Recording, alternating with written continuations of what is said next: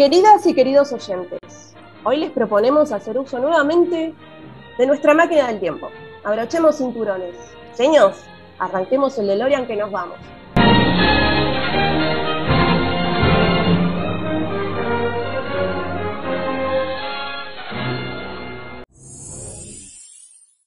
¿Cómo eran los niños de antes?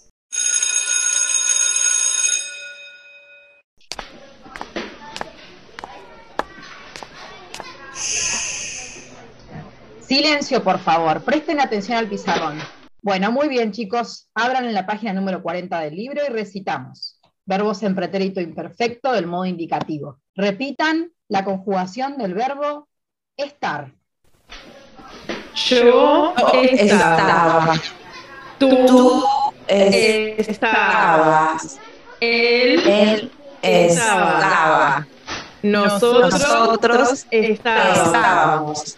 Vosotros estabais.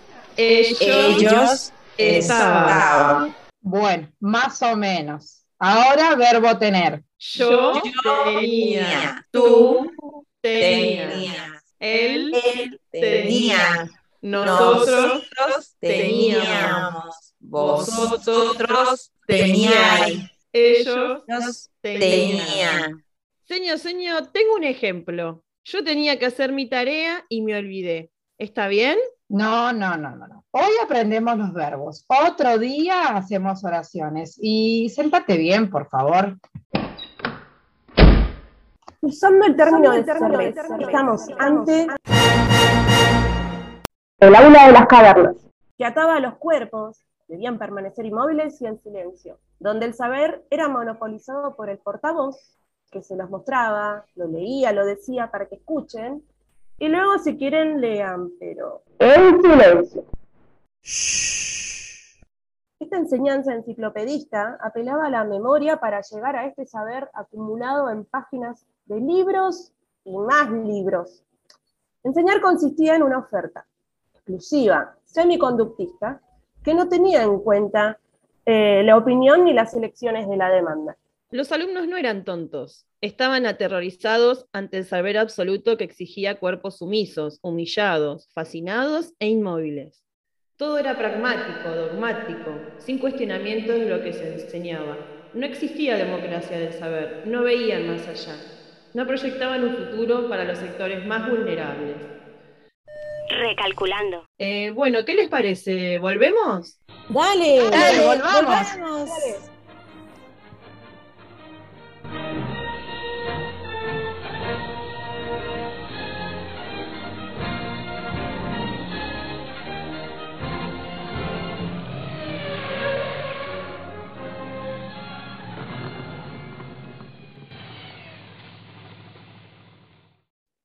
Nos plantea, antes de enseñar algo a alguien, ¿Quién se presenta hoy la en el colegio, en la universidad?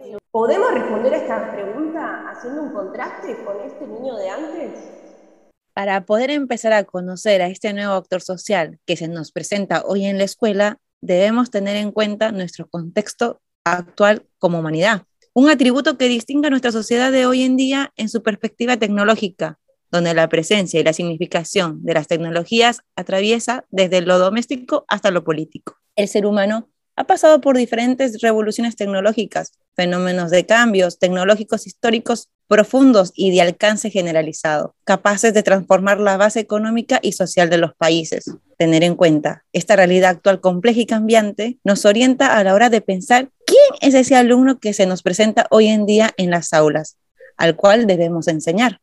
Sí, claro, el mundo cambia y cambian las sociedades y sus actores. Eh, ¿Podemos distinguir algunas características de este nuevo individuo 2.0? Pulgarcita y pulgarcito, como bautiza Cerres a este nuevo individuo. Ya no habita la misma tierra que sus antecesores y por lo tanto no tiene la misma relación con el mundo. Gracias a los avances científicos y tecnológicos, su expectativa de vida es mayor. Su manera de ver y actuar en el mundo difiere de las generaciones anteriores que estaban limitadas por el contexto histórico-cultural. Tienen una mirada del mundo globalizado, donde viven con el multiculturalismo. El exceso de información, los medios, las publicidades han destruido la capacidad de atención. Ya no tienen la misma cabeza que nosotros, viven en la virtualidad.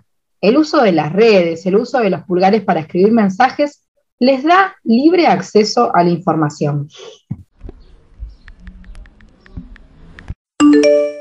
Entonces, la información ya está.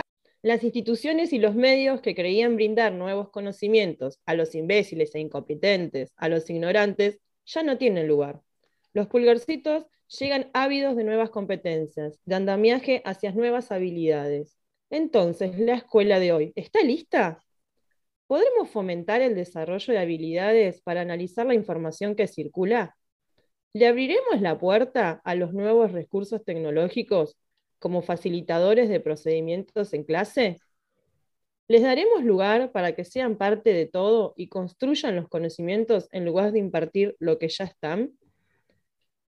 ¿Y lograremos que pulgarcitos y pulgarcitas dejen de teclear para levantar la vista hacia algo que les interese más?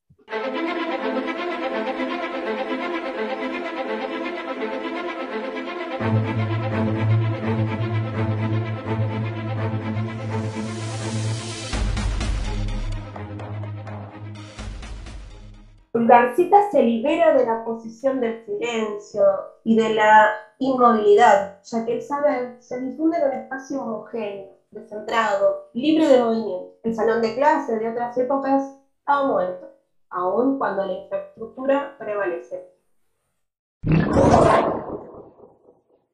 Invitamos a los y las oyentes a cuestionar y cuestionarse si realmente estamos dispuestos a dejar el formato libre y las estructuras cavernarias, para darle paso a una enseñanza que esté en sintonía con los y las pulgarcitas.